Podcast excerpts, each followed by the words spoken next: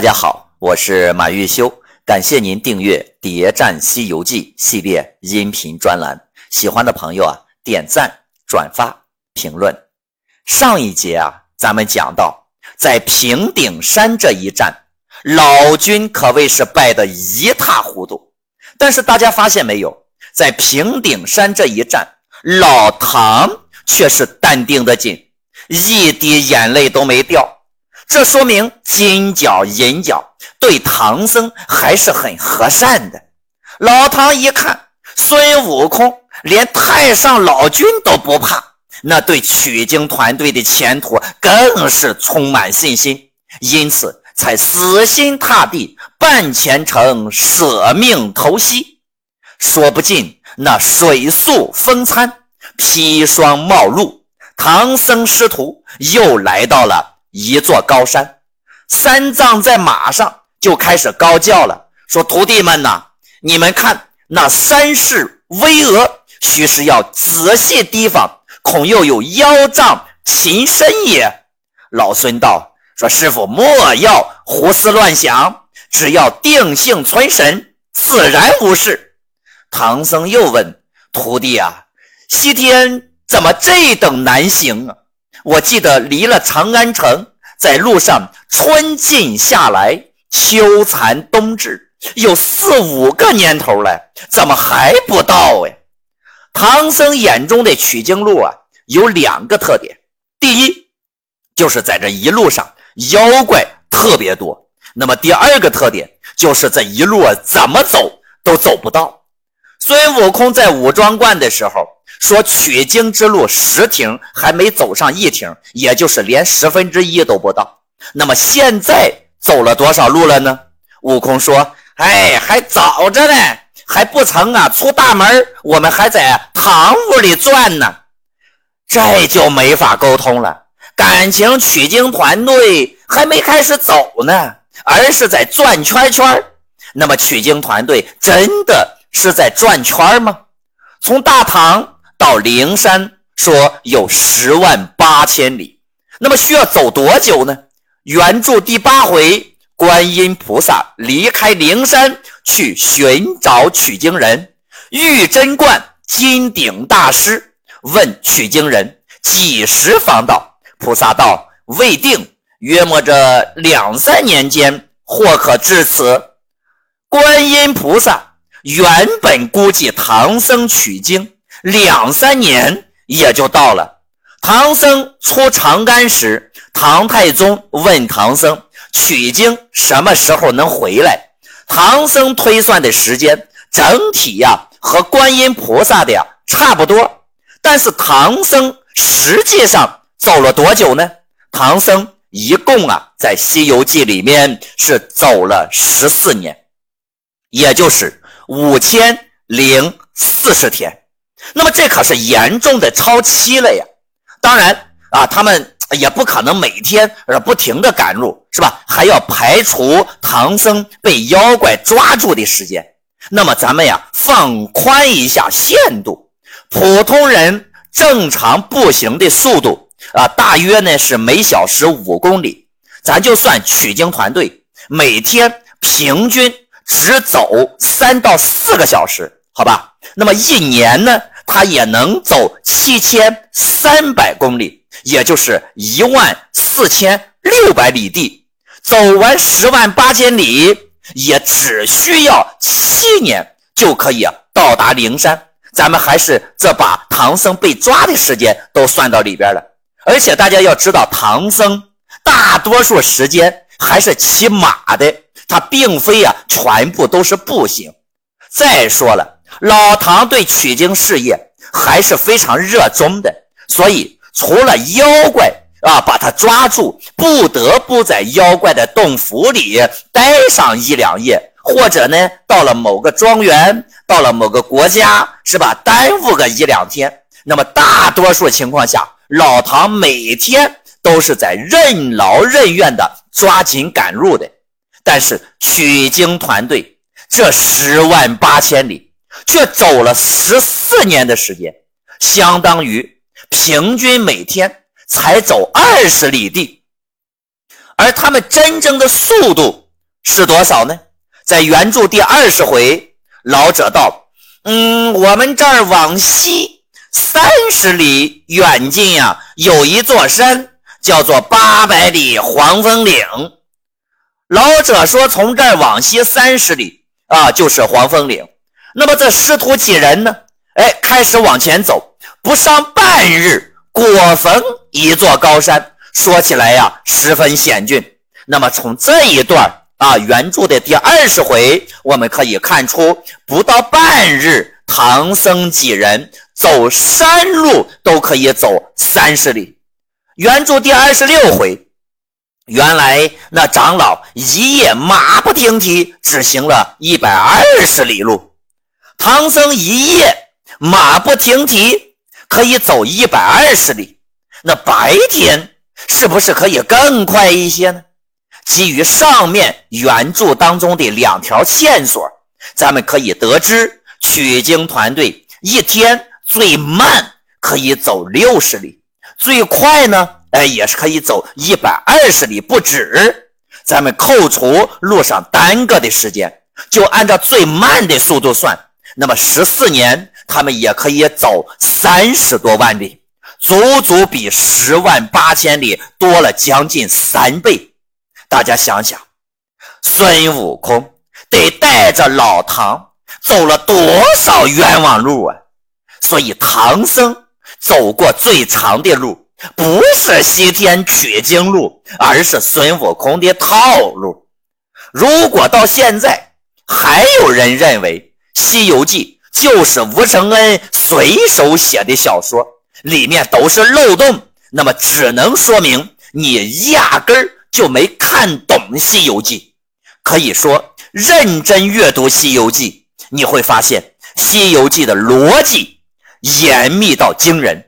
除了隐藏着的很多暗线细节，就连里面的数字那都不是随便写的。比如说，我问大家，为什么取经路恰好是十万八千里？孙悟空一个筋斗也是十万八千里，因为在佛教中有十恶八邪和十善八正的说法。另外，一百零八在佛家也是一个非常重要的数字。比如说念经的时候，这个念珠刚好是一百零八个。虽然没有直接对应十万八千这个数字，但这一点的设定也是非常巧妙的。而唐僧呢，单程从长安到灵山走了五千零四十天。那么返程呢？有人护送，腾云驾雾，用了八天，一共加起来是五千零四十八天。注意哦，五千零四十八这个数字在《西游记》当中也是非常重要的。五零四八啊，在佛家是一藏之数，取经花了五千零四十天。所以回程回东土传经的时候，只能用八天来凑满五千零四十八这个数。当然，《西游记》当中还有许多五千零四十八，比如如来传给唐僧的经共三十五部，合计五千零四十八卷，走了五千零四十八天。取了五千零四十八卷真经，合着每走一天得一卷经，意味着付出多少就回报多少。猪八戒和沙和尚的武器也是重五千零四十八斤，也符合一藏之数。而孙悟空的金箍棒一万三千五百斤，恰好呢又符合。古人认为这一天的呼吸之数啊，当然了，这有点扯远了啊。话说，如果老老实实的走路，从大唐到灵山，也只需要走两三年的时间。那么现在呢，都过去四五年了，取经团队按道理早就应该到灵山脚下了，而孙悟空却说还不曾出大门呢。唐僧能不着急吗？真相就只有一个，那就是孙悟空带着取经团队在故意走冤枉路。猪八戒肯定是知道的，所以啊，他才会说：“嗨，我们呀，就当是赚些回食去吧。”孙悟空生怕老猪说破真相，马上接过话来说：“不许乱说，只管跟着老孙走路。”这一路上，孙悟空每天都在讲自己大闹天宫的事儿。总之啊，不讲他个十万八千遍，那算是不罢休。老唐的耳朵都快听出茧子来了。那猪八戒呢，在这一路上絮絮叨叨的哈，就一件事呀，就是背菜谱啊。那净是什么猪肉炖粉条子呀，是吧？红烧肉啊啥的，那每天说的老唐那直流口水呀。沙和尚呢，那就是块木头，一个月也蹦不出来几个字儿。哎呀，这唐僧连个能正经说话的人都没有。观音菩萨也真是的，你说你在这一路上不安排个美女也就算了，安排徒弟。咱能不能安排几个正常的？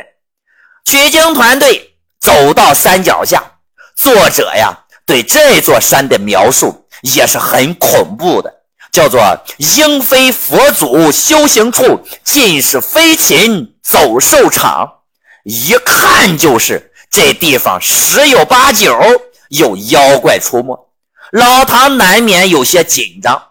唐僧师徒来到了一个怎么看？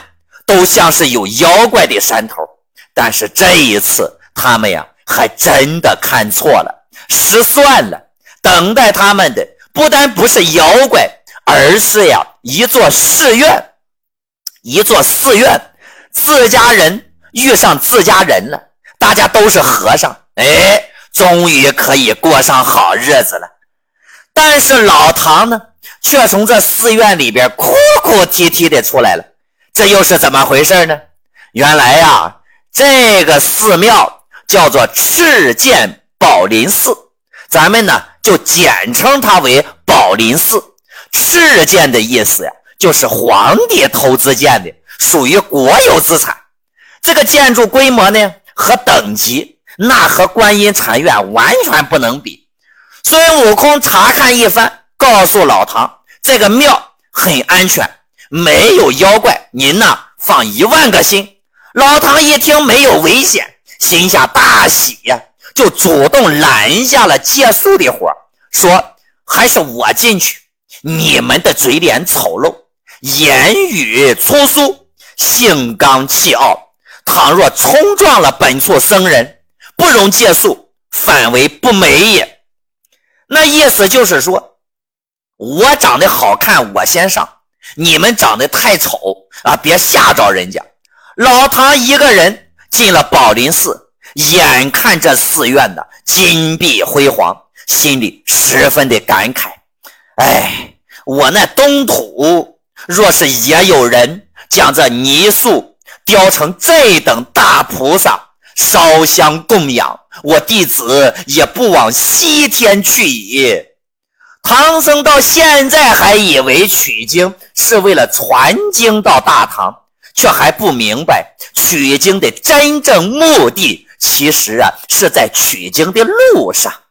说来也奇怪，老唐走了半天也没遇着一个和尚，反倒是遇到一个道士。这是什么节奏？难道是跑错剧场了？仔细一打听才知道，哦，这个道人呀。是专门负责撞钟、扫地、干杂活的。哎，这道士给和尚打杂，是不是很奇怪？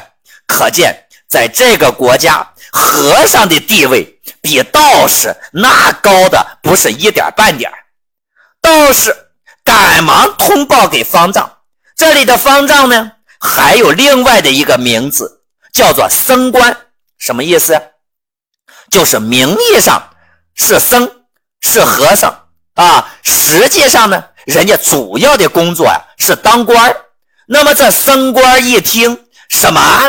东土大唐来的高僧，赶紧的起身换了衣服，按一按皮卢帽，穿上袈裟，开门迎接唐朝来的外交大使。这可得好好招待。但是出来，这升官一看，唐僧光着个脑袋，穿着一领二十五条的达摩衣，足下呢蹬着一双拖泥带水的达工鞋，斜倚在后门。这升官就开始大怒啊，大骂这个道士：“这哪里是唐朝的圣僧啊？怎么看都像是一个臭要饭的。”只有城里来的大官烧香，我才出来迎接呢。你看他那副嘴脸啊，不是个诚实的。说是游云游的方上生，今日天晚想是啊来借宿的吧？我们方丈中岂容他打扰？叫他往前牢去蹲下去，让他往前廊啊去蹲着。这唐僧实在是太穷了。尽管一路上打砸抢烧那么多的妖怪洞府，但是你想想，妖怪的洞府里怎么可能有像样的衣服呢？就算是有衣服，那也没有僧人穿的呀。现在有的穿，那就不错了。感情宝林寺的方丈是个势利眼儿，以貌取人的主。老唐听见有人这么说自己，那是满眼垂泪呀，一肚子的抱怨和委屈，差一点儿就哭了。但是想着，既然进来了，要是就这么出去，那肯定被猴子们笑话呀。硬着头皮，还是问了一句：“老院主，弟子乃东土大唐王驾下钦差。”前往西天拜佛求经的和尚，经过宝方，天晚求借一宿，明日不犯天光就行。万望老院主方便方便。这个僧官好不耐烦，说这和尚一点都不懂事儿。话说呀，这个僧官曾经收留过一批像老唐一样的流浪和尚。但是没想到，这些人一住下来就不走了，一住就是七八年。感情人家这僧官呀是吃过亏的，遇到过流氓和尚，有过教训，所以不能再吃这个亏了。老唐心里委屈啊，说道：“我弟子可是那等没脊骨的和尚。”玉带要哭，又恐那寺里的老和尚笑，那就暗暗扯衣斜泪。